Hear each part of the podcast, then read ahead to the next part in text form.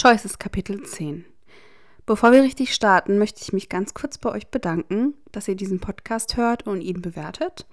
Das Interesse an diesem Podcast ist momentan sehr hoch, was mich wirklich sehr freut. Deshalb habe ich mich entschlossen, ähm, diesen Podcast auch auf allen weiteren Plattformen hochzuladen. Das heißt, ihr könnt Choices bzw. Fandom Flu jetzt auch auf allen weiteren Plattformen hören. Und falls ihr Lust habt, mir ein bisschen Feedback dazulassen, könnt ihr das über Spotify, die Umfragefunktion machen, bei Apple Podcast über die Kommentare bzw. Bewertungen oder ihr könnt mir auch einfach eine E-Mail schreiben über fandomflu@gmail.com. Nun steigen wir in das Kapitel ein. In der Summary schreibt die Autorin noch Willkommen im noblen und dem ältesten Haus der Blacks. Außerdem hat sie einige Triggerwarnungen ausgesprochen und zwar wird es um sexuelle Übergriffe in diesem Kapitel geben, die allerdings nicht grafisch beschrieben werden. Es wird um Kindesmissbrauch gehen, meist magisch, meist psychologisch und ein wenig physisch. Es geht um Trauma, PTSD, Angst und Panikattacken und es geht um bedrohtes Zwangsouting. Falls ihr euch von diesen Themen getriggert fühlt, überspringt bitte dieses Kapitel. Im Notes-Bereich schreibt die Autorin zudem noch Folgendes. Eine letzte Sache. Der Zweck dieses Kapitels ist es, Regulus zu verstehen. Es soll ihn nicht entschuldigen für irgendwelche schlimmen Dinge, die er in diesem oder in den zukünftigen Kapiteln tun oder nicht tun wird. Und jetzt fangen wir an. Regulus war elf, als er sich zum ersten Mal in James Potter verliebte. Das war eigentlich ziemlich unpassend, denn er hatte bereits beschlossen, ihn zu hassen. Nicht aus einem der offensichtlichen Gründe, die Spannung zwischen ihren Familien, der drohende Krieg, sondern weil Regulus, bis Sirius nach Hogwarts ging, sein bester Freund gewesen war. Sie bauten zusammen Burgen, lasen Geschichten und erlebten Abenteuer im Garten. Wenn Regulus einen Albtraum hatte, war Sirius da. Wenn ihre Mutter wütend war, war Sirius da. Als ihr Vater krank wurde, war Sirius da. Aber in dem Sommer nach seinem ersten Jahr in Hogwarts war alles, worüber Sirius reden konnte, James Potter. James Potter dies und James Potter das. Und ach, war er nicht so fantastisch? Regulus begann ihn bald zu verachten. Ein Gefühl, das seine Mutter zu teilen schien.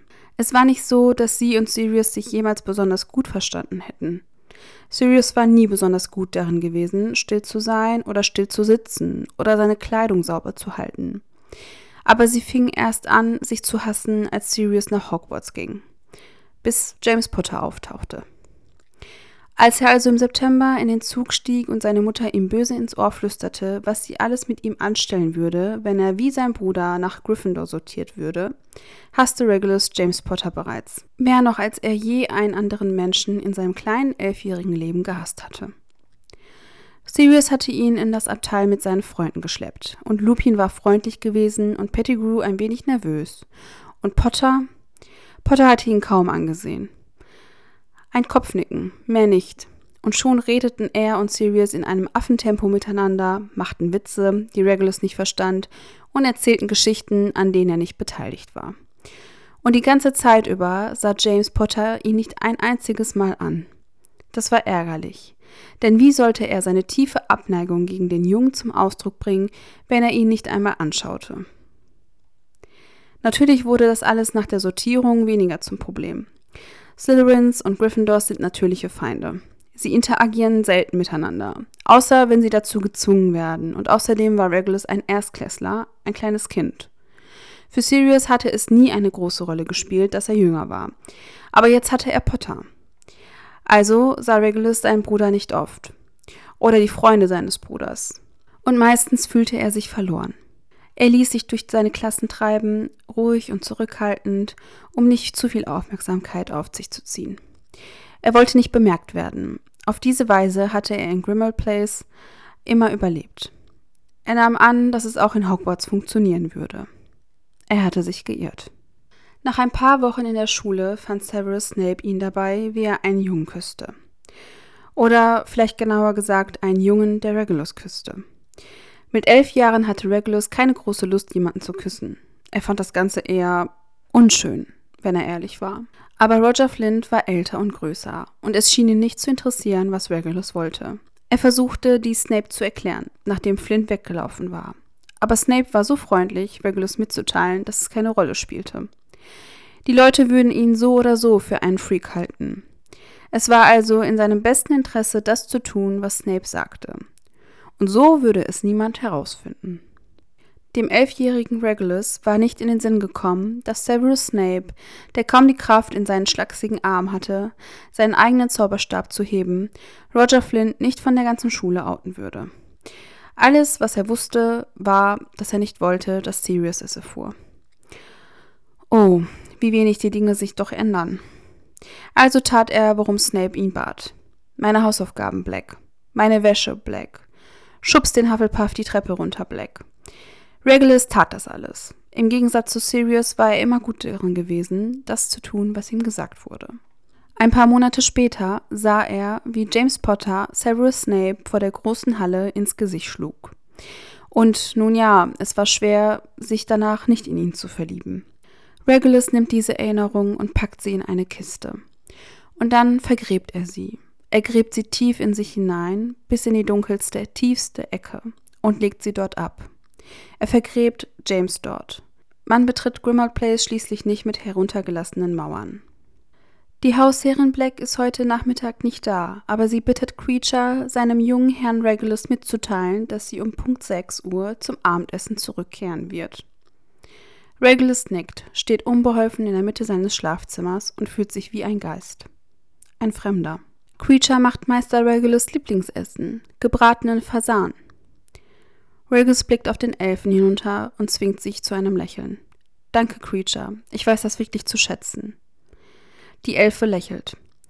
Natürlich, Meister. Creature will dem edlen Haus Black immer eine gute Hilfe sein. Regulus schluckt.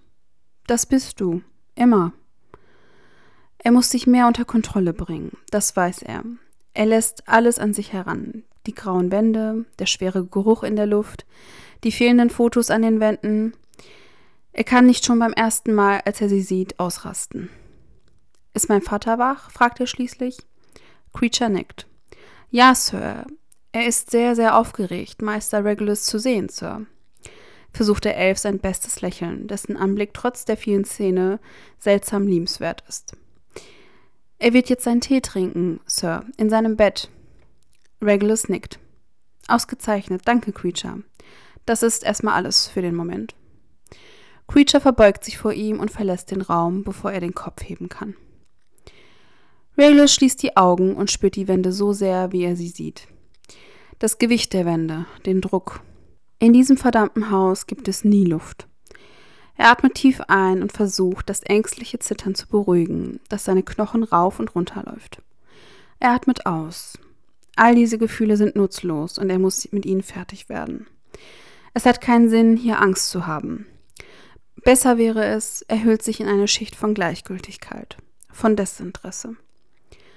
Nichts ist wichtig. Wenn nichts wichtig ist, dann tut auch nichts weh. Er öffnet die Augen, blinzelt in den schummrigen Raum und spürt, wie sich eine vertraute Taubheit in ihm ausbreitet. Gut, denkt er und bewegt seine Finger, um einen Teil der Spannung aus seinen Muskeln zu lösen. In Grimmauld Place gibt es keine Privatsphäre. Die Wände sind mit den schattenhaften Silhouetten der Blacks von einst bedeckt. Sie flüstern, finster, dreinblickend, huschen umher, und sie alle gehören zu seiner Mutter. Sie beugen sich ihrem Willen, er spürt ihre Augen auf sich, als er steif nach unten geht und ihre Blicke lassen seine Haut jucken. Einatmen, ausatmen. Nichts ist wichtig. Vor der offenen Tür seines Vaters hält er inne. Seine Eltern teilen sich natürlich kein Schlafzimmer. Das haben sie nicht mehr, seit Regulus jung war. Seit der Zeit, bevor sein Vater krank wurde. In seinen Erinnerungen ist sein Vater eine überragende Gestalt, mit großen warmen Händen und einer herrischen Ausstrahlung. Er hat nie viel gesprochen, auch damals nicht, war immer still. Regulus weiß, dass er nach seinem Vater kommt. So wie er auch weiß, dass Sirius nach seiner Mutter kommt. Er ist sich sicher, dass die beiden wegen dieser Wahrheit Schmerzen hatten. Jetzt sitzt sein Vater in einem Stuhl am Fenster, den Flanellmantel um sich gewickelt, das dunkle Haar ist weiß durchgezogen, die Locken, die einst Regulus so ähnlich waren, sind schlaff geworden. Einatmen, Ausatmen. Nichts ist wichtig. Papa? Der Kopf des älteren Mannes schnellt zur Tür, nervös, misstrauisch, bevor er Regulus Gesicht entdeckt und dann lächelt. Einen Moment lang sieht es fast so aus, als würde er bald nicht sterben. Reggie versucht er aufzustehen, aber er schwankt, seine Kraft ist weg. Regulus hat keinen Zweifel daran, dass Creeter derjenige ist, der ihm überhaupt erst in diesen Stuhl geholfen hat. Schnell durchquert er den Raum, damit sein Vater es nicht noch einmal versucht, und beugt sich hinunter, um ihn in die Arme zu schließen. Sieh dich nur an, schwärmt sein Vater und hält seine Hände auf Regulus Schultern, auch wenn er sich aufrichtet. Du bist groß geworden. Regulus rollt mit den Augen. Es sind doch erst drei Monate vergangen. Doch sein Vater grinst nur. Ach, ich meine nicht gewachsen, sondern dass du in dich gewachsen bist, Monshu. Deine Augen sind viel weiser, als sie es in diesem Sommer waren. Ein kleiner Hinweis an dieser Stelle. Im Hause Black wird oft mal Französisch gesprochen, weil sie ja französische Wurzeln haben. Das meiste werde ich auch mit übersetzen. Allerdings würde ich jetzt solche Begriffe wie Monshu drin lassen.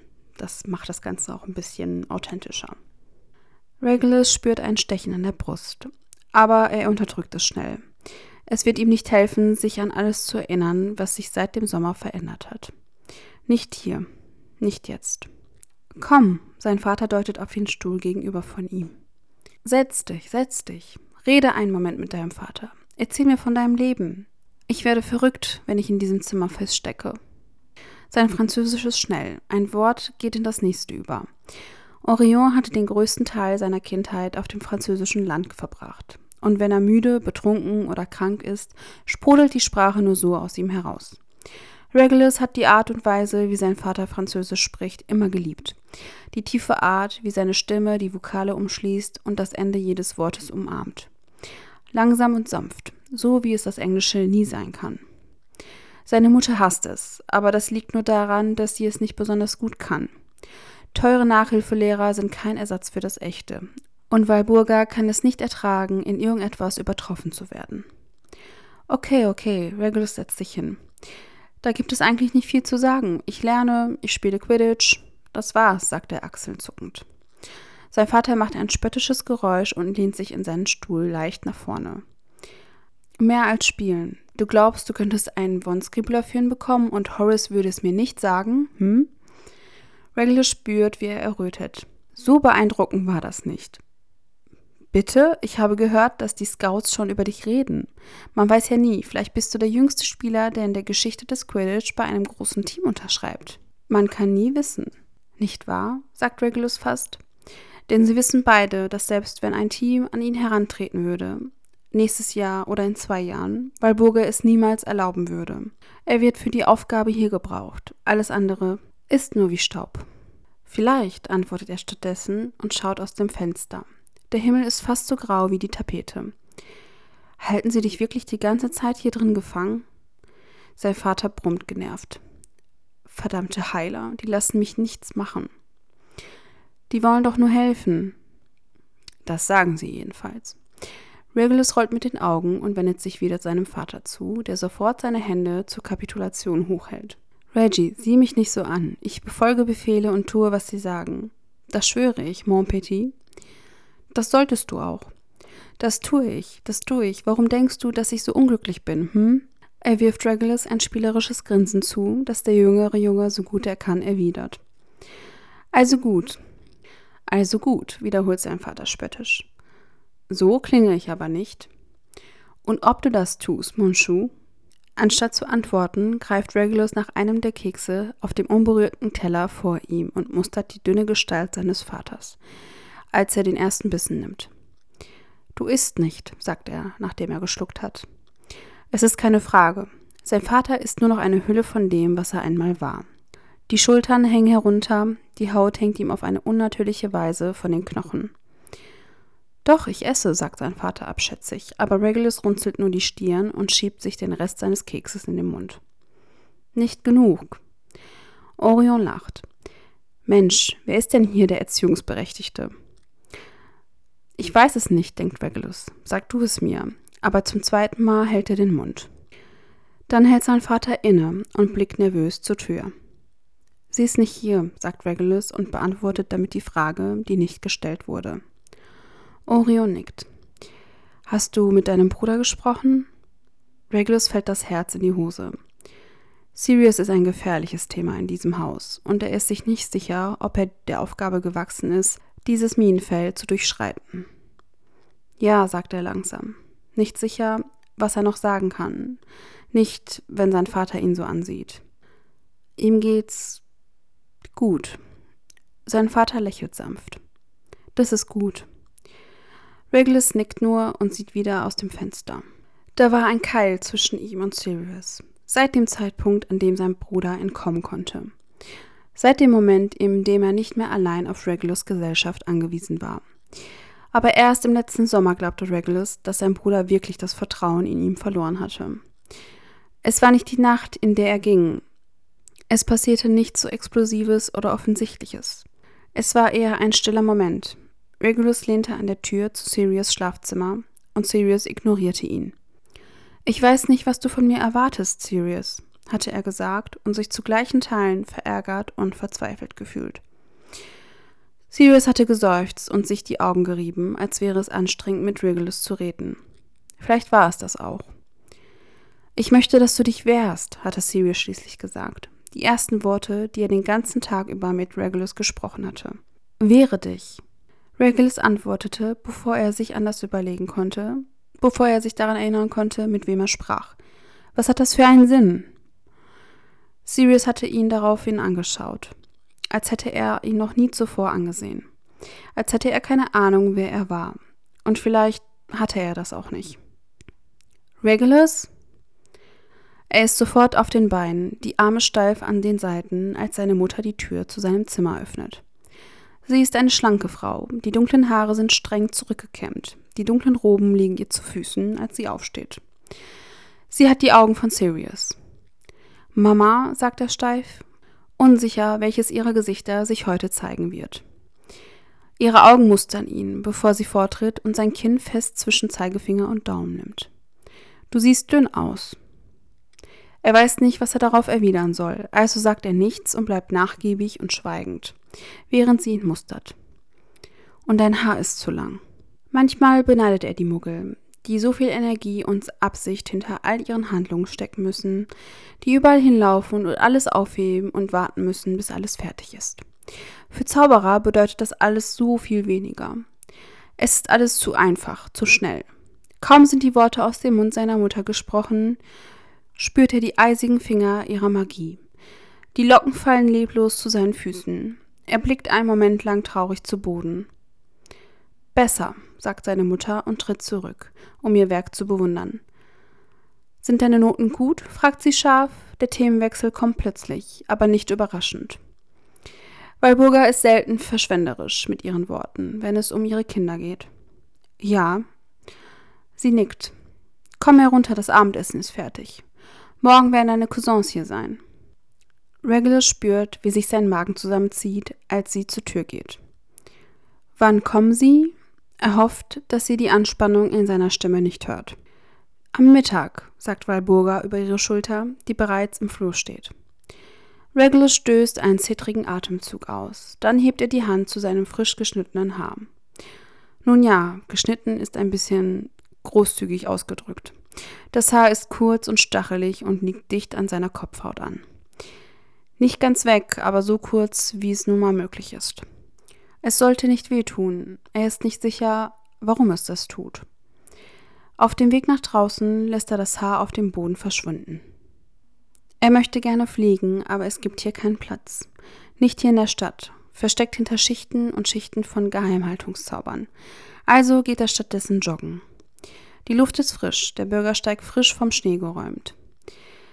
Regulus kann spüren, wie sein Atem vor seinen Lippen gefriert, während er ihn wieder und wieder aus der Lunge presst. Er ist sich nicht sicher, wie lange er schon weg ist. Eine ganze Weile, wenn man den Schmerz in seinen Muskeln als Maßstab nimmt. Doch es ist nicht genug. Er kann sich nicht dazu bringen, still zu sein, sich zu beruhigen. Also geht er weiter, Block für Block. Die Sonne steht jetzt senkrecht am Himmel. Ein heller Tag für einen Dezember, obwohl es nichts an Wärme hat. Er denkt an nichts anderes, als den nächsten Schritt zu tun, als gegen die Schwäche in seinen Beinen anzukämpfen. Er blendet die Welt jenseits von London aus, jenseits von Grimmauld. Er denkt nicht an Hogwarts oder an irgendetwas, das dort passiert ist. Und wann immer diese Gedanken oder Gefühle versuchen, an die Oberfläche zu kommen, holt er sich eine neue Schachtel. Er gräbt ein neues Loch, er vergrabt es tiefer und tiefer. Er kann kaum noch stehen, wenn er nach Hause kommt. Master Regulus hat sein Frühstück verpasst, sagt Creature unglücklich, als Regulus sich in die Küche schleppt, geduscht und angezogen und leicht benommen. Tut mir leid, Creature, sagt er, während er sich an den Arbeitstisch setzt und den Elfen beobachtet, wie er das Mittagessen vorbereitet. Die Herrin hat Creature gesagt, dass er Regulus jetzt nicht füttern kann, dass er jetzt auf seine Cousins warten muss. Regulus nickt langsam, stützt sein Kinn auf die verschränkten Arme und atmet tief ein. Es riecht nach karamellisierten Zwiebeln und Roastbeef. Sein Magen meldet sich entsprechend. Creature wirft ihm einen Blick über die Schulter zu, aber Regulus rührt sich nicht. Ich kann warten, sagt er, um den Elfen zu beruhigen. Doch Creature schüttelt nur den Kopf. Ich kann Meister Regulus nicht füttern, verstehst du? Man hat es mir so befohlen, also werde ich es nicht tun. Regulus öffnet den Mund, um noch einmal zu bestätigen, dass er verstanden hat, als ein Teller mit Brot und Käse vor ihm erscheint. Er würde Meister Regulus sehr gerne helfen, aber er kann nicht gegen den Willen seiner Herren handeln. Regulus blinzelt und hebt den Kopf von seinen Armen. Ein kleines Lächeln umspielt seinen Mund. Danke, Creature, sagt er und greift nach dem Essen, da er jetzt, wo es vor ihm steht, noch viel hungriger ist. Sie brauchen sich nicht zu bedanken, ich tue nichts. Aber er schwört, dass er den Elfen zwinkern sieht. Regulus hat die Küche immer am liebsten gemocht. Vielleicht, weil es dort am wärmsten ist oder weil Creature ihm immer etwas von dem gibt, was er kocht. Wahrscheinlich, so stellt er sich vor, liegt es daran, dass der Rest seiner Familie nie wirklich hierher kommt. Nicht einmal Sirius, als er noch da war. Es ist eine schöne Flucht, ein Ort, an dem er ein wenig leichter atmen kann. Es ist teilweise unterirdisch. Das Fenster über der Spüle liegt auf der Höhe des Grases im Garten. Die Wände sind aus unbehandelten Steinen, der Kamin ist riesig und tief und erlaubt alle Arten von Kochen und Brauen. Der Fußboden und der Tisch sind aus unlackiertem Holz. Alles in diesem Raum ist weich und natürlich und ohne den Schnickschnack, der im Rest des Hauses zu finden ist.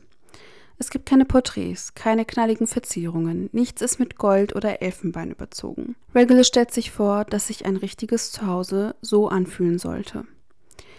Er zwingt sich, sich beim Essen zu entspannen, zwingt seine Schultern von seinem Nacken herunter, zwingt seine Muskeln loszulassen. Einatmen, ausatmen. Nichts ist wichtig. Es geht ihm gut. Das hier ist in Ordnung. Er hat es schon ein Dutzend Mal getan. Es gibt keinen Grund, warum es jetzt anders sein sollte. Das Gefühl, wenn es kommt, ist, als würde man in einen gefrorenen See fallen, aber langsam, es beginnt in seinem Kopf und sickert durch seinen Körper.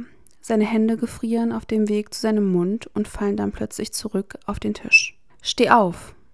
Und er tut es, bevor er darüber nachdenken kann, dass die Stimme nicht seine eigene ist oder dass sich plötzlich eine unnatürliche Ruhe um seine Knochen gelegt hat.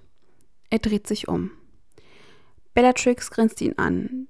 Wilde braune Locken fallen ihr über den Rücken, während Rodolphus sich in den Stuhl neben Regulus wirft und von der Situation völlig gelangweilt aussieht. Oh, kleiner Regulus, sie drückt ihm die Spitze ihres Zauberstabs an die Stirn und er will sich bewegen. Er will ihn wegschlagen, aber er kann nicht. Er kann sich nicht bewegen. Er kann kaum denken. Du lernst es nie, oder?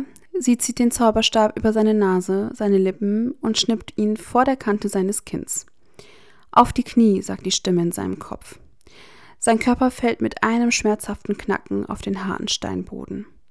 Er spürt, wie er zittert, hört den angestrengten Atem in seinen Ohren. Sie ist in seinem Kopf, in seiner Haut. Welchen Trick soll er als nächstes machen? schleicht sie um ihn herum und streicht mit der Hand über seinen kahl geschorenen Kopf. Rudolphus lehnt sich nach vorne, stützt die Ellbogen auf die Knie, das Gesicht kommt ins Blickfeld. Regulus kann seinen Kopf nicht drehen, kann den Weg seiner Cousine nicht folgen, kann den Blick nicht von den leeren Augen ihres Mannes abwenden. Bellen, sagt er. Ein hässliches Lächeln breitet sich auf seinem Gesicht aus. Bellatrix lacht. Bellen, befiehlt die Stimme.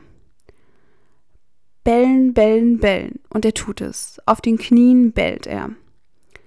Das reicht, bleibt Beltix vor ihm stehen, immer noch lachend. Aufhören. Er wird still, seine Kehle ist rau. Er versucht, sich gegen ihre Anwesenheit in seinem Kopf zu wehren, und es gelingt ihm nicht. Er scheitert jedes Mal. Bellatrix streckt ihren Fuß aus. Glattes schwarzes Leder drückt in die Mitte seiner Brust. Er merkt es kaum. Seine Rippen fühlen sich bereits zu eng an. Seine Lunge kann kaum noch atmen. Küss ihn, sagt sie, und ihre Stimme klingt belustigt mit, während Rodolphus im Hintergrund schnaubt. Küss ihn. Er versucht es. Wirklich. Versucht sanft, seine Willenkraft hinter dem Schleier des Zaubers hervorzuholen. Aber es ist nichts weiter als ein entfernter Schrei. Eine dumpfe Stimme. Also tut er, was ihm gesagt wird. Tut er das nicht immer? Oh, da bist du ja. Es ist seine Mutter.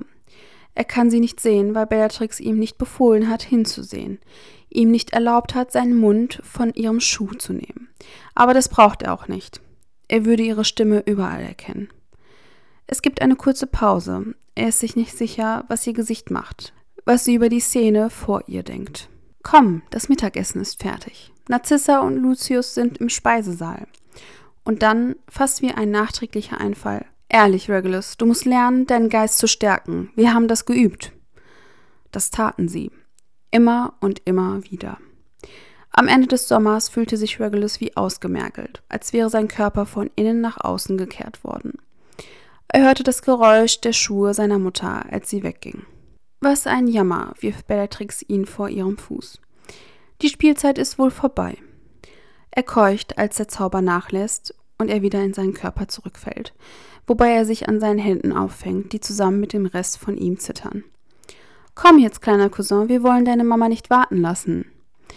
Er kann seinen Kopf nicht heben, er ist zu schwer, der Raum dreht sich. Er beobachtet ihre Füße. Rodolphus erhebt sich vor seinem Stuhl, die beiden schlendern in den Flur.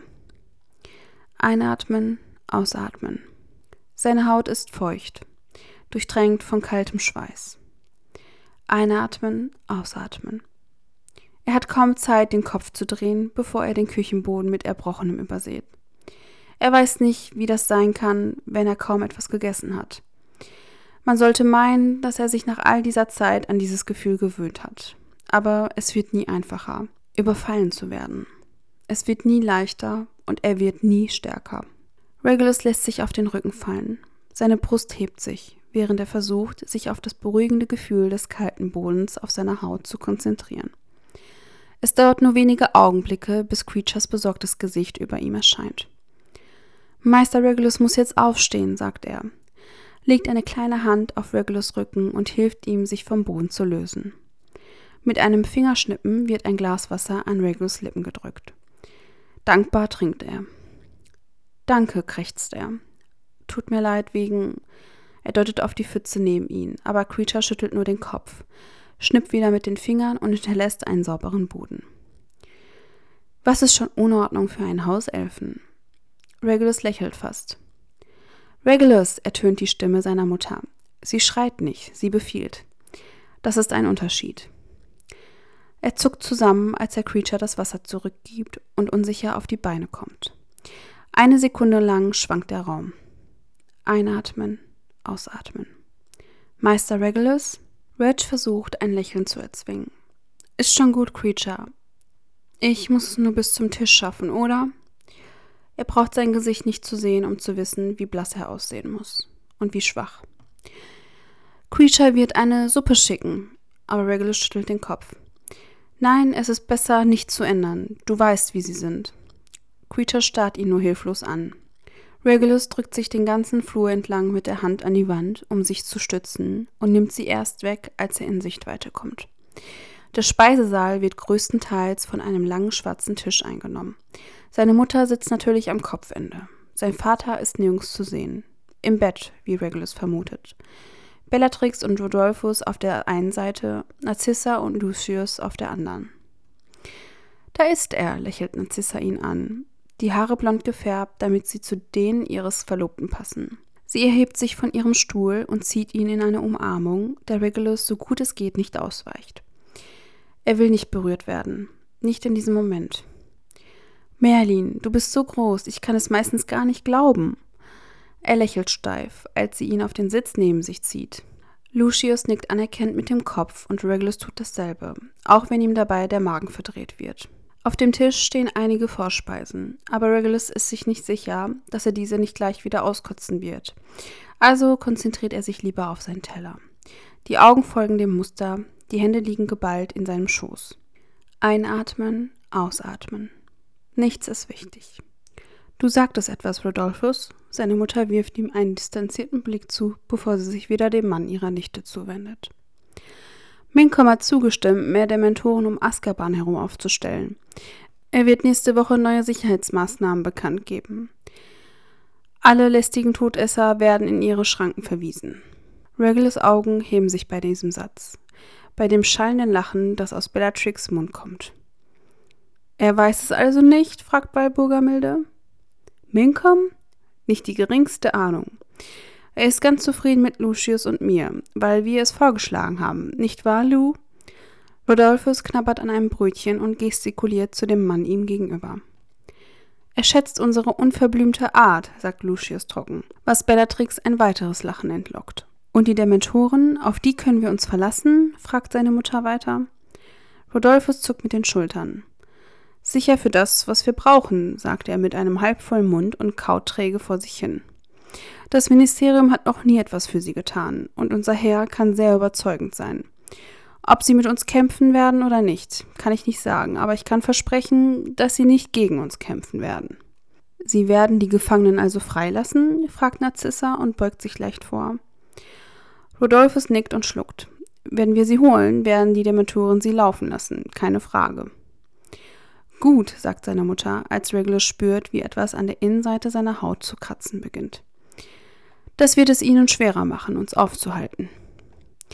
Nicht, dass sie dazu in der Lage wären, sagt Lucius trocken, und am Tisch werden selbstgefällige Blicke und ein leises Kichern ausgetauscht. Ein Zischen ertönt und plötzlich stehen dampfende Töpfe und Teller vor ihnen.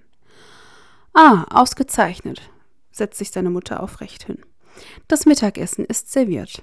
Mehrere Stunden später unterhalten sie sich immer noch. Die Mahlzeiten ziehen sich bei ihnen bis in den späten Nachmittag und frühen Abend hin. Nachdem eine ausreichende Anzahl von Brandys und Weingläsern getrunken wurde, schleicht sich Regulus davon. Es ist eine Erleichterung, die stille Dunkelheit seines Zimmers. Einen Moment lang lehnt er seine Stirn an die Wand und atmet aus. Nichts ist wichtig. Nichts ist wichtig. Nichts ist wichtig. Er denkt daran, seinen Vater zu besuchen, aber er hat Angst, ihn zu wecken oder dass sie ihn unten hören würden. Dass sie merken würden, dass er weg ist.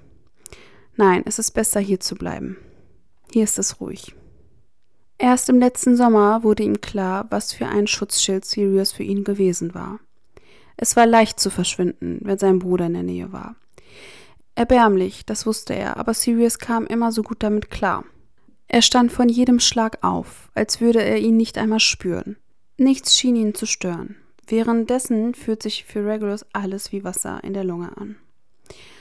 Die Tür öffnet sich und Regulus wirbelt herum, wobei Lucius ihm den Zauberstab aus der Hand schlägt, indem er seinen eigenen schnippt. Verdammt. Versteckst du dich? lächelt der ältere Mann und drückt ihn gegen die Wand. Sein Atem riecht nach Alkohol. Geh weg, Lucius. Er schaut ihm nicht ins Gesicht, sondern irgendwo über die linke Schulter. So ist es sicherer. Na, na, nicht sehr nett von dir. Er packt Regulus Kiefer und zieht ihn mit einem Griff nach vorne, was zweifellos blaue Flecken verursachen wird. Wir haben doch schon mal über deine freche Zunge gesprochen. Zum zweiten Mal an diesem Tag hat Regulus das Gefühl, dass ihm schlecht werden könnte. Lucius ist zu nah. Zu verdammt nah und er kann nicht. Er kann nicht atmen. Er kann all diese Hände auf ihm nicht ertragen. Etwas tief in ihm schmerzt. Er würde gerne etwas sagen, aber Lucius Griff ist zu fest. Sein Mund ist zu erdrückend, drückt auf ihn ein. Einatmen, ausatmen. Nichts ist wichtig. Wenn nichts wichtig ist, dann tut auch nichts weh. Regulus stößt sein Knie gegen Lucius Bauch und überrascht den Älteren damit so sehr, dass Regulus ihn abschüttelt und nach seinem Zauberstab greift, der neben der Tür auf dem Boden liegt. Seine Finger haben sich gerade erst um den Griff gewickelt, als er einen scharfen Schmerz in sich aufsteigen spürt. Lucius spitzer Schuh rammt in seine Seite. Er ist nicht schnell genug, das ist er nie. Plötzlich findet er sich auf dem Rücken wieder.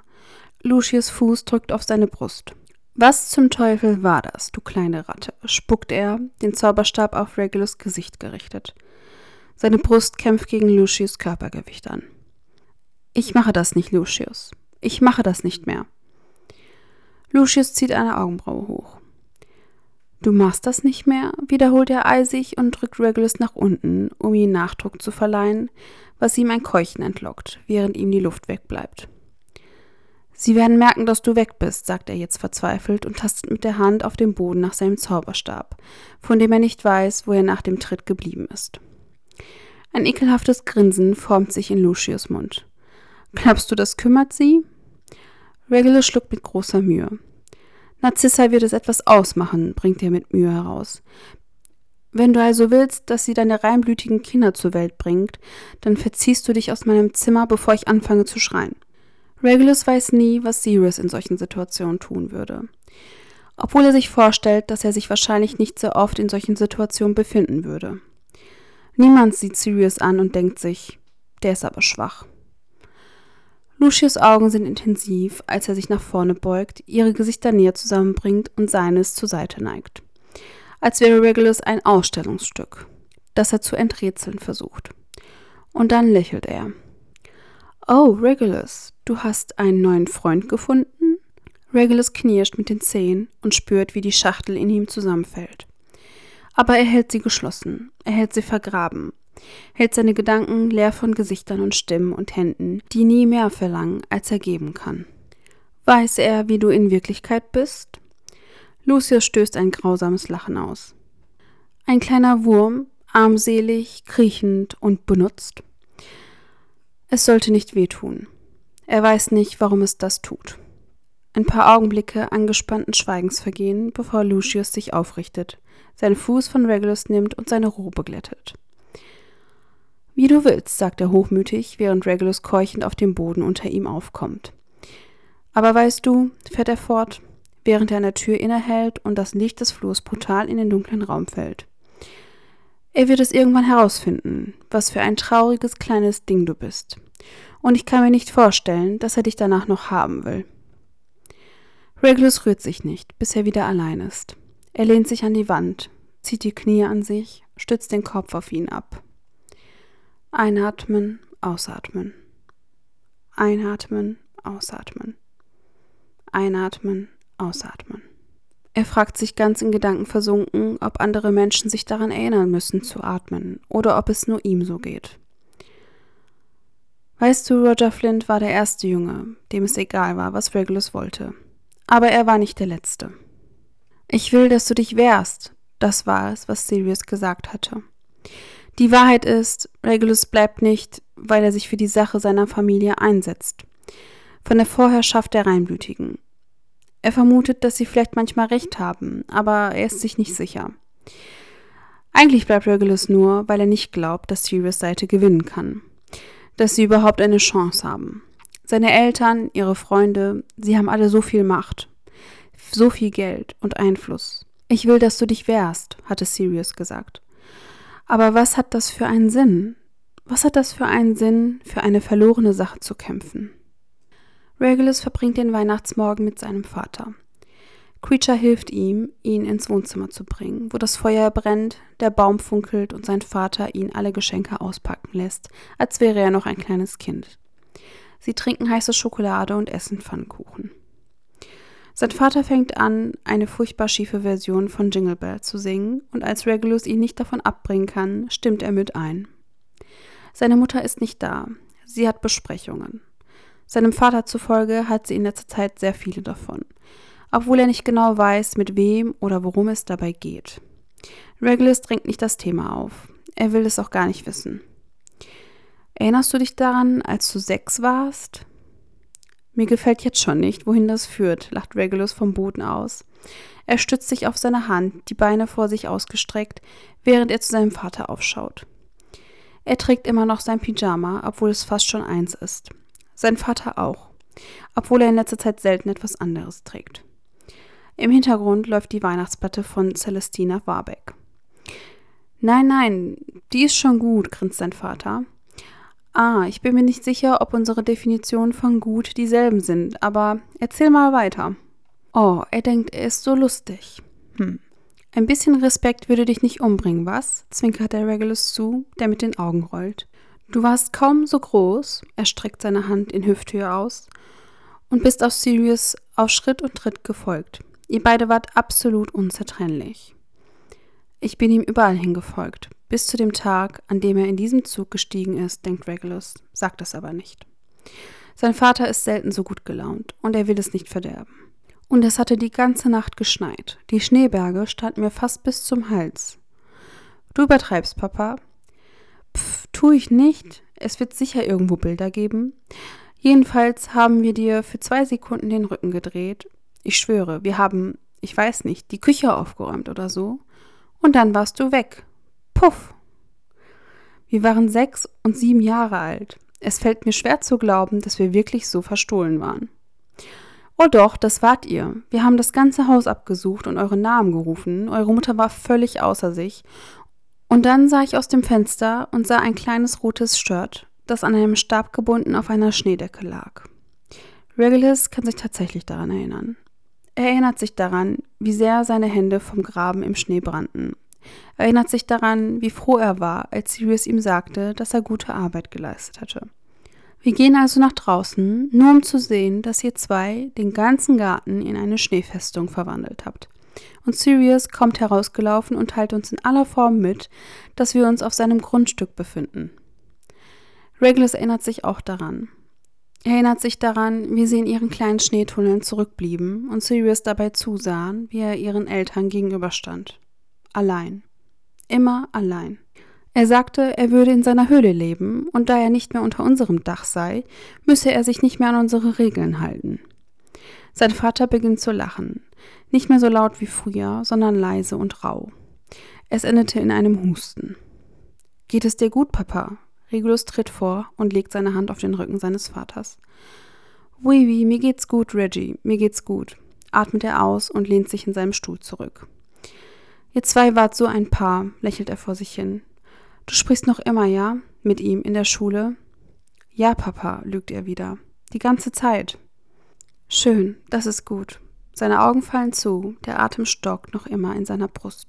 Es braucht in diesen Tagen nicht viel, um ihn zu erschöpfen. Die Familie ist wichtig, ma chère. Dein Bruder vor allem. Er wird darüber hinwegkommen. Er wird zurückkommen. Sein Englisch und Französisch vermischen sich. Nein, denkt sich Regulus, aber er bringt es nicht übers Herz, es ihm zu sagen. Nein, ich glaube nicht, dass er das tut. Vielleicht ist es an der Zeit, Meister Black zurück in sein Bett zu bringen? Regulus erschrickt über Creatures plötzliches Auftauchen und legt schützend die Hand über seinen Vater, bevor er zwingt, sich zu entspannen. Ja, das ist eine gute Idee, sagt er und sieht wieder zu Boden. Komm, Dad, wir bringen dich nach oben, okay? Sein Vater nörgelt etwas, wehrt sich aber nicht annähernd so, wie Regulus es von ihm erwartet. Frohe Weihnachten, mein Sohn, murmelt er, als Regulus ihm ins Bett hilft und ihm die Decke bis zu den Schultern hochzieht. Kaum hat er seinen Kopf auf das Kissen gelegt, ist er auch schon eingeschlafen. Frohe Weihnachten, Papa. Er hält einen Moment inne und erinnert sich an den Tag im Schnee. Sirius war so aufgeregt gewesen. Das ist unser Haus, hatte er Regulus gesagt. Nur wir sind hier, Sie können nicht reinkommen. Walburga hatte ihm dafür seine Stimme gestohlen. Ein Schnipsen ihres Zauberstabs und Sirius konnte drei Tage lang nicht sprechen. Das war natürlich nicht Teil der Geschichte seines Vaters. Das war es nie. Regulus erreicht den Flur vor seinem Zimmer, bevor er stehen bleibt und zur anderen Tür hinüberschaut. Er hatte sie seit letztem Sommer nicht mehr offen gesehen, seit er gegangen ist. Es ist wirklich dumm. Dumm, aber er bewegt sich trotzdem darauf zu und dreht mit der Hand den Türknauf auf. Es riecht sogar noch nach Sirius. Haarpflegeprodukte und Liederstiefel. Die Wände sind in Rot und Gold gehalten. Über ihnen brüllen Löwen. Letzten Sommer hatte ihre Mutter tagelang in diesem Zimmer gesessen und versucht, sie abzuziehen. Aber welchen Zauber Sirius auch immer benutzt hat, er war so stark, dass kein einziges Poster herunterkam. In der Nacht, in der er wegging, hatte er keine Zeit gehabt, etwas mitzunehmen. Und so blieb sein Zimmer unverändert. Als könnte er jeden Moment wieder hereinspazieren. Regulus machte einen zaghaften Schritt vorwärts auf das vertraute Bett zu. Die Hände fahren an den Wänden und der Kommode entlang, als wolle er sich vergewissern, dass sie wirklich da sind. Früher hatte er viel Zeit in diesem Zimmer verbracht. Sie hatten gelesen, gespielt und sich vor Monstern versteckt. Es fühlt sich anders an als der Rest des Hauses. Selbst wenn er weg ist, ist Sirius immer noch sehr präsent. Es ist, als ob er aus jeder Ecke strahlen würde. So unleugbar, diese Kraft. Regulus setzt sich auf die Bettkante, lässt seinen Blick durch den Raum schweifen und bleibt an einem Bild auf dem Nachttisch hängen. Mit zitternder Hand greift er danach. Es ist eingerahmt in ein klobiges Plastikding. Es zeigt Sirius und seine Freunde, irgendwo in Hogwarts, vielleicht im dritten Jahr. James lacht. Ein breites Grinsen breitet sich auf seinem Gesicht aus, während er den Kopf zurückwirft. Regulus kennt dieses Lachen. Er weiß, wie es sich anhört, wie es sich anfühlt und wie es schmeckt.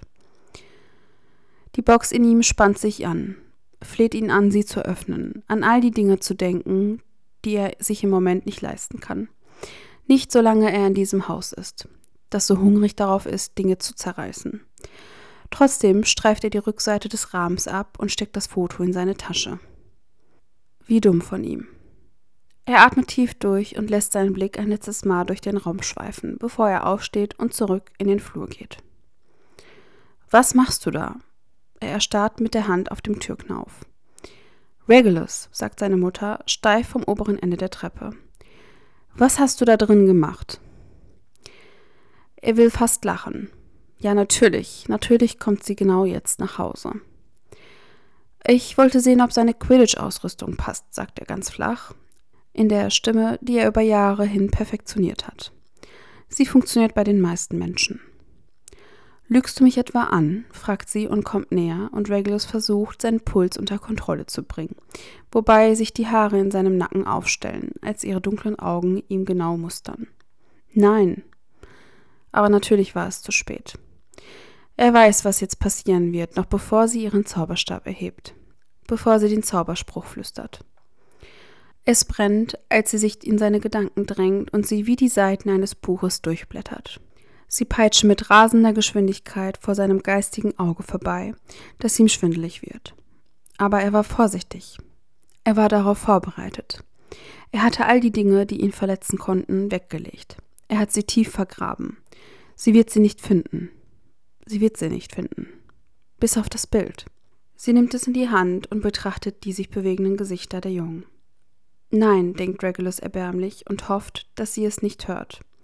Er versucht, seine eigenen Gedanken zu unterdrücken, aber sie bleiben bestehen. Nein, lass sie in Ruhe. Lass sie bitte in Ruhe. Er keucht, als sie sich zurückzieht. Gib es mir, sagt sie kalt. Er starrt sie an und weiß nicht, warum sich das wie ein Verrat anfühlt. Regulus, her damit. Langsam greift er nach dem Foto und bekommt es kaum aus der Tasche, bevor sie es ihm entreißt, wobei sie sein Gesicht nicht aus den Augen lässt selbst als sie es in Brand setzt, es auf den Boden fallen lässt und in sich zusammenrollt. Es wird zu Asche. Er ist nicht dein Bruder, und Regulus seufzt fast vor Erleichterung, dass sie nicht erkennen konnte, auf wen er sich konzentriert hatte. Verstehst du das? Oui, Mama. Ihre scharfsinnigen Augen mustern ihn von oben bis unten und jagen ihm Schauer über den Rücken. Diesen Sommer, diesen Sommer wirst du das Zeichen annehmen. Er blinzelt. Was? Es ist an der Zeit. Es passieren einige Ereignisse, Regulus. Du musst deinen Platz einnehmen. Du meinst Sirius Platz, aber er spricht es nicht laut aus. Aber ich bin noch nicht fertig mit der Schule, sagt er, wohl wissend, dass das keine Rolle spielen wird. Und das musst du auch nicht sein, denn dort lernt man sowieso nichts Gutes. Ich habe dir nur erlaubt, dieses Jahr zurückzukehren, weil dein Vater darauf bestanden hat. Er sagt nichts. Er hat nichts zu sagen. Nichts, das nicht sowieso mit Schmerzen für ihn enden würde. Die Dinge ändern sich, Regulus. Sie geht weg, das Bild ein kalter Aschehaufen auf dem Boden. Und nichts wird mehr so sein, wie es einmal war. Er fragt sich, ob sie das wie eine Drohung klingen lassen will. Er stellt sich vor, dass sie das wahrscheinlich tut. Es war Sirius, der ihm den Trick mit der Kiste beigebracht hat. Er hat ihm beigebracht, wie er Dinge in seinem eigenen Kopf verstecken kann. Er fragt sich, ob sein Bruder das manchmal immer noch tut. Ob er immer noch Teile von sich selbst versteckt. Oder ob er das jetzt, wo er von diesem Ort befreit ist, nicht mehr tun muss. Ob er sich ohne Angst erinnern kann. Er würde ihn gerne fragen. Er ist sich sicher, dass er das nie tun wird. Er lässt sich von Creature in London absetzen. Er ist zwei Stunden zu früh für den Zug, aber er hält es nicht mehr in diesem Haus aus. Er geht nicht zur Winkelgasse, wie er es versprochen hatte, und auch nicht zum Bahnsteig 9 Viertel. Stattdessen sucht er sich eine Bank im Muggelbahnhof und setzt sich, lehnt sich zurück, schließt die Augen und lauscht den Menschenmassen um ihn herum. Den ein- und ausfahrenden Zügen und der Stimme aus dem Lautsprecher, die alle fünf Sekunden in seinen Ohren dröhnt. Er fühlt sich zerbrechlich. Ein nervöses Zittern in seiner Haut, das verspricht, dass es nicht viel braucht, um ihn zu zerreißen. Regulus? Er schreckt auf, die Augen fliegen auf, das Herz klopft gegen seine Rippen. Sein Zauberstab steckt in einem Halter an der Innenseite seines Arms, aber er wagt nicht, ihn herauszuziehen. Eine Frau mittleren Alters steht ihm gegenüber. Sie hat dunkles Haar mit einer einzelnen weißen Strähne vorne, die ihr zum Zopf geflochten wurde. Ihr Gesicht ist freundlich. Sie lächelt ihn sanft an. Ich bin Euphemia Potter. Sie hält ihm die Hand hin. Regulus spürt, wie etwas durch seine Brust schießt, etwas an seinem Bauch zieht. Er blinzelt zu ihr auf und dann auf ihre Hand hinunter. Ich. Er schüttelt sich. Entschuldigen Sie, Mrs. Potter. Es freut mich, Sie kennenzulernen. Er streckt die Hand aus und ergreift sie. Ihr Griff ist warm und fest. Jetzt, da sie es gesagt hat, kann er es nicht mehr übersehen. Die Ähnlichkeiten zwischen ihr und ihrem Sohn. Die Kiste klappert wieder, mit all den Gefühlen und Gedanken, denen er sich noch immer nicht gewachsen fühlt. Nicht jetzt, noch nicht. Es ist gerade zu viel. Darf ich mich setzen? Nickt sie auf den leeren Platz neben ihm. Oh ja, natürlich. Er weiß nicht, was er mit seinen Händen machen soll und findet sie schließlich zappelnd in seinem Schoß wieder, seine Augen unfähig, ihrem Blick zu begegnen. Ich sehe, du bist auch ein Frühaufsteher, was? sagt sie freundlich. Die Jungs sind zur Winkelgasse gegangen, aber ich mochte diesen Bahnhof schon immer. Ein hervorragender Ort, um Leute zu beobachten. Die Jungs. Er ist sich nicht sicher, ob er dieses Gespräch jetzt noch führen kann. Er fühlt sich schon kurz vorm Auseinanderbrechen. Freust du dich auf das neue Schuljahr? Ich habe gehört, ihr habt bald ein Quidditch-Spiel. Das bringt ihn dazu, aufzublicken und ihren Blick direkt zu erwidern. Er hat Erfahrung darin, Blicke zu halten, aber ihr Blick ist anders. Er ist eine andere Art von intensiv. Haben Sie, ist alles, was aus dem Haus kommt, und ihr Lächeln wird noch ein bisschen schelmischer. Oh ja, ich habe schon so oft von deinem Bluff gehört, dass ich das Gefühl habe, selbst dabei gewesen zu sein. Er schluckt mühsam, weil er nicht weiß, was er mit dem Wissen anfangen soll, dass er im Hause Potter Gesprächsthema gewesen ist. Weißt du, mein Sohn ist ein bisschen wie ein offenes Buch, fährt sie fort. Regulus weiß es. Er ist davon besessen und er hat Angst davor. Ich bin mir nie sicher, ob das bedeutet, dass ich als Mutter etwas richtig oder etwas falsch gemacht habe. Aber jetzt ist es so oder so zu spät, nehme ich an. Ihr Blick schweift ruhig über die eilenden Menschen vor ihnen. Aber meine Güte, er hat immer gestrahlt, wenn er von dir gesprochen hat. Sie sieht ihn wieder an und plötzlich fühlt sich seine Brust zu eng an. Bitte hören Sie auf, will er sagen, aber er ist sich nicht sicher, ob er es ernst meint. Ein Teil von ihm ist gierig, ist hungrig, verlangt verzweifelt nach mehr. Regulus, ich möchte, dass du weißt, fährt sie fort, dass unsere Tür immer offen ist für dich, okay? Falls du sie jemals brauchst. Es ist alles ein bisschen zu viel, wenn er ehrlich ist. Er hatte in letzter Zeit zu viele Leute in seinem Kopf, zu viele Hände auf seiner Haut. Es gibt nichts Stabiles an ihm. Er ist ein schwaches Fundament und ein zerbrechendes Gestell. Sein Körper ist bereit, in sich zusammenzubrechen. Ich, hustet er und versucht, die Schwäche aus seiner Kehle zu vertreiben. Ich sollte gehen, der Zug. Auch wenn sie beide wissen, dass er noch viel Zeit hat. Trotzdem nickt sie mit dem Kopf und lächelt. Natürlich, lass dich nicht von mir aufhalten. Er steht wackelig auf und hofft, dass er es in diesem Zustand durch die Absperrung schaffen kann. Es war schön, Sie kennenzulernen, Mrs. Potter. Effie, bitte. Er nickt, obwohl er weiß, dass er sie niemals so nennen wird. Er fragt sich, ob Sirius es tut. oder ob er sie einfach Mom nennt.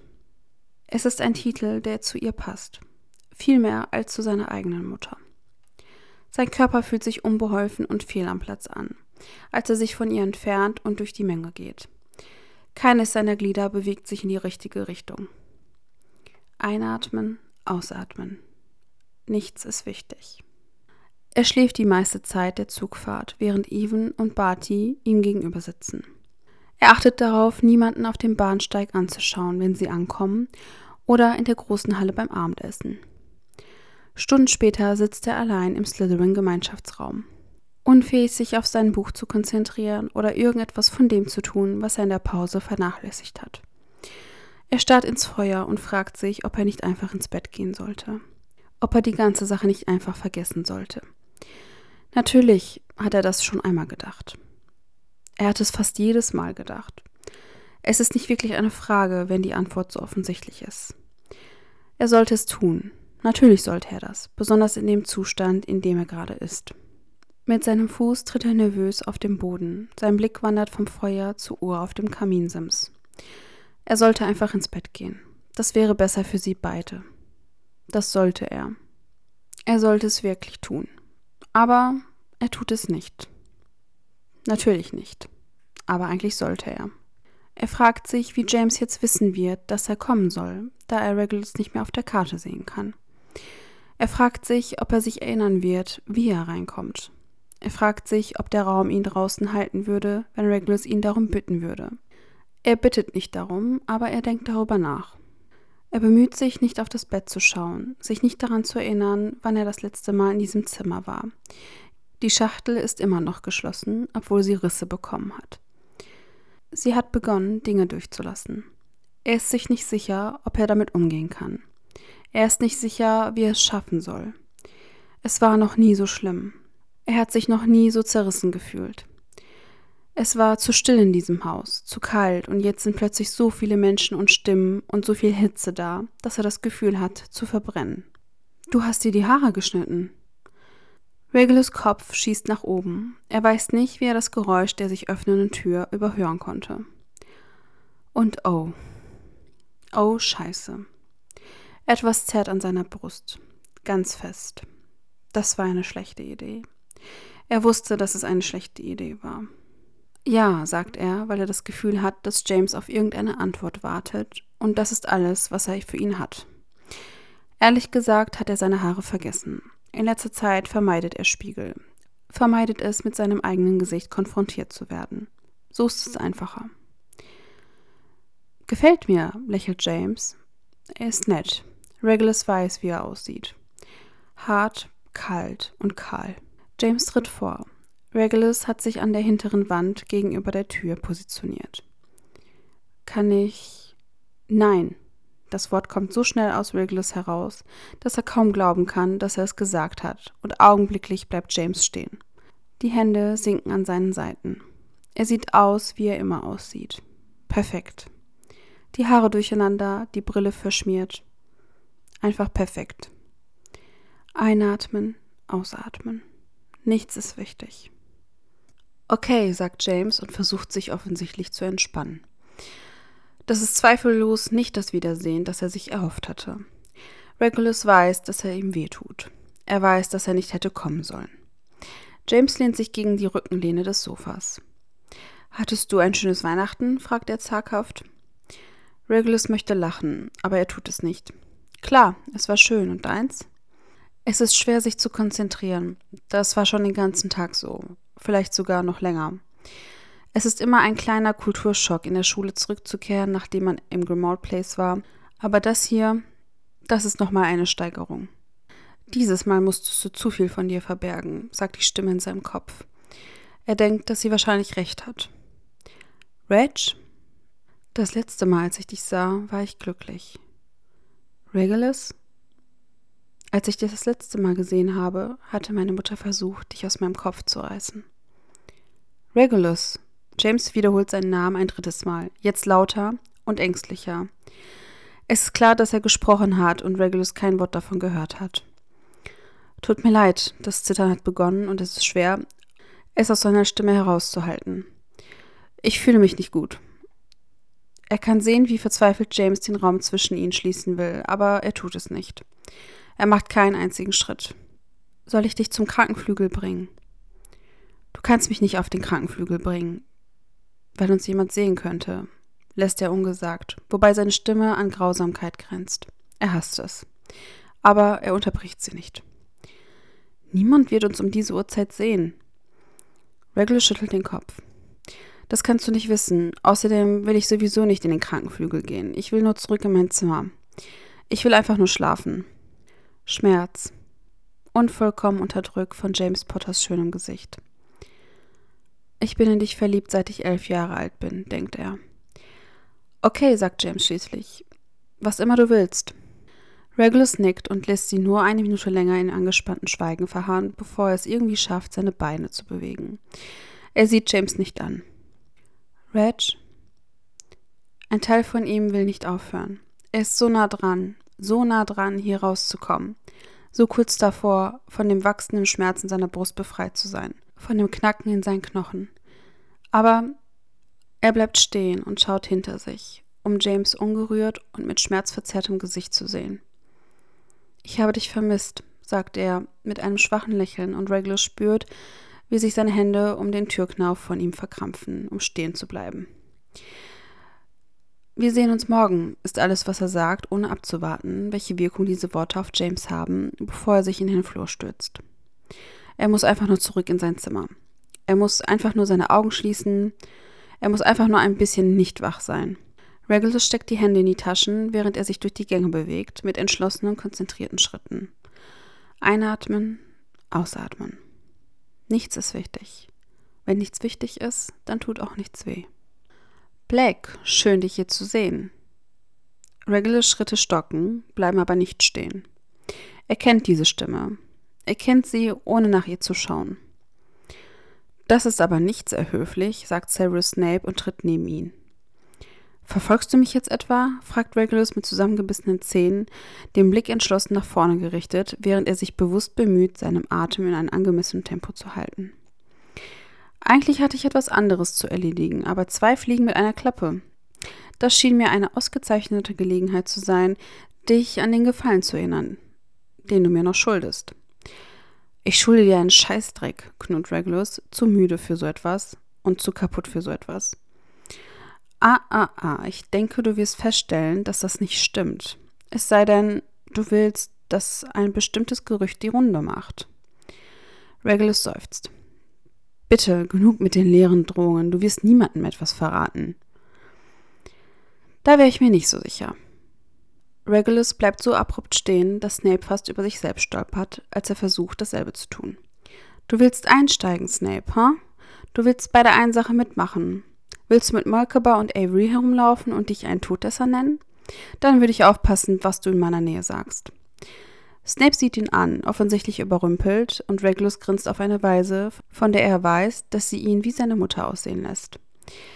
Du bist niemand, drängt Regulus, der die Wut, die Angst und den Schmerz der letzten zwei Wochen auf seiner Haut spürt. Deine Mutter ist niemand, dein Muggelvater ist ein Niemand, Glaubst du, dass sie dich ohne die Hilfe von Leuten wie mich beitreten lassen? Er lacht und erkennt den Klang seiner eigenen Stimme nicht wieder. Wenn dein Blut dicker ist als das dieses Schlammbluts, das du nicht zum Ficken kriegen kannst? Jetzt geht es sehr schnell. Eben noch stehen sie sich gegenüber und im nächsten Moment hat Snape ihn an die Wand gedrückt. Was auch immer Regulus zusammengehalten hat, bricht dann zusammen. Wie ein Damm bricht alles zusammen. Alles, was er versucht hat, unter Kontrolle zu halten, zu verbergen und er kann nicht atmen. Er kann nicht atmen. Er versucht es und versucht es, aber es funktioniert nicht. Einatmen. Einatmen, komm schon, einatmen. Aber er ist elf Jahre alt und Roger Flint zerquetscht ihn. Einatmen. Einatmen. Er ist in seinem Zimmer gefangen, Lucius Malfoys Fuß auf seiner Brust. Einatmen. Einatmen. Einatmen. Er weiß, dass Snape spricht, ihm Gift ins Gesicht spuckt, aber Regulus kann ihn nicht hören. Er fragt sich, ob schon einmal jemand auf diese Weise gestorben ist, weil sein Herz einfach aufgegeben hat. Hey, lass ihn los, verdammt! In der Sekunde, in der Snapes Griff von seinen Schultern gelöst wird, bricht er zusammen. Die Beine können ihn nicht mehr tragen, aber nichts ändert sich. Die schrecklichen Gefühle, die an seiner Haut kratzen, der Schmerz. Der Schmerz, der jetzt noch viel mehr schmerzt. Er geht nicht weg. Einatmen. Einatmen. Einatmen. Bellatrix ist in seinem Kopf. Er kann sich nicht bewegen. Er kann nicht blinzeln. Seine Mutter blättert durch seine Erinnerung. Sein Bruder geht gerade zur Tür hinaus. Einatmen. Einatmen. Einatmen. Was ist hier los? Er ist sich der dritten Stimme nur vage bewusst. Er ist sich vage bewusst, dass um ihn herum etwas vor sich geht. Körper, Zaubersprüche, schlurfende Füße auf dem Steinboden. Er schaukelt hin und her, die Nägel graben sich in seine Knie. Weiß er, dass du wirklich so bist? fragt Lucius. Ein Wurm, armselig, kriechend und benutzt? Einatmen, einatmen, einatmen. Er wird es irgendwann herausfinden, was für ein trauriges kleines Ding du bist. Und ich kann mir nicht vorstellen, dass er dich danach noch will. Einatmen, einatmen, einatmen. Es wird geredet, Stimmen, das weiß er. Aber er weiß nicht, was sie sagen. Er glaubt nicht, dass es wichtig ist. Was können sie ihm antun? Was können sie denn noch tun? Regulus! James kommt ins Blickfeld, kniet vor ihm, die Hände ausgestreckt, aber nicht berührend. Er kann seine Magie spüren, er kann seine Magie immer spüren. Sie ist süß und warm und umgibt ihn, aber sie erdrückt ihn nicht. Regulus versucht, sich daran festzuhalten, versucht, sie wie ein Seil zu benutzen, um sich aus dem Loch zu ziehen, in das er gefallen ist. Aber es funktioniert nicht. Regulus, du musst atmen, okay? Flehen seine Augen, aber erst in dem Moment wird Regulus klar, dass er die ganze Zeit James Potters Stimme in seinem Kopf gehört hat. Einatmen, ausatmen. Er öffnet den Mund, um zu sprechen, aber er kann nicht. Also schüttelt er nur den Kopf. Er drückt die Augen zu. Okay, es ist okay. Du bist okay. Und Regulus fragt sich, wie er es schafft, das zu sagen, ohne sich zu übergeben. Also, es hat sich herausgestellt, dass meine Mutter von Patroklos und Achilles weiß, fährt James fort. Seine Stimme ist leise und ruhig. Frag mich nicht woher. Sie ist ein bisschen verrückt. Aber ich bin mir ziemlich sicher, dass sie alles weiß. Ehrlich. Jedenfalls habe ich angefangen, die Ilias zu lesen, von der ich dachte, dass sie etwas du weißt schon, rührseliger sein würde. Aber es geht hauptsächlich um einen Haufen Jungs, die sich gegenseitig umbringen. Nicht, dass ich mich beschweren würde. Aus Regulus kommt etwas heraus, das fast wie ein Lachen klingt. Er weiß nicht, ob er weint, er hofft, dass er es nicht tut. Und natürlich bin ich für die Griechen, aber ich muss ehrlich sein, dass ich Hektor irgendwie mag. Jetzt lacht Regulus tatsächlich, so nass und rau es auch ist. Seine Augen öffnen sich und die Welt ist verschwommen. Er weint. Natürlich magst du Hector. Und oh, wie James daraufhin lächelt, langsam und sanft. Da bist du ja, flüstert er fast. Regulus merkt, dass es wahr ist. Er zittert und weint und es ist nicht sicher, ob er aufstehen kann, aber er atmet wieder. Merlin sei Dank, er atmet wieder. Mr. Potter? Die Stimme lässt Regulus aufblicken und eine Weile der Übelkeit überkommt ihn, als er Filch und Snape dort stehen sieht. Snapes Nase blutet, sein Hemdkragen ist zerrissen. Bringen Sie Mr. Black in den Krankenflügel und gehen Sie dann zurück in Ihr Schlafsaal, fährt Filch fort. Ich werde McGonagall und Slughorn alles darüber erzählen und wir sehen uns sicher morgen Abend beim Nachsitzen. Ja, Sir, sagt James ohne zu zögern, immer noch auf dem Boden kauernd.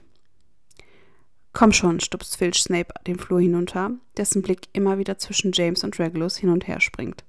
Los, geh, Filch gibt ihm einen weiteren Schubs und Snape reißt widerwillig seinen Blick von ihnen los und lässt sich fast in Richtung der Slytherin-Schlafsäle ziehen. Zuerst schweigen sie und lauschen den Schritten, die in der Ferne auf dem Flur zu hören sind.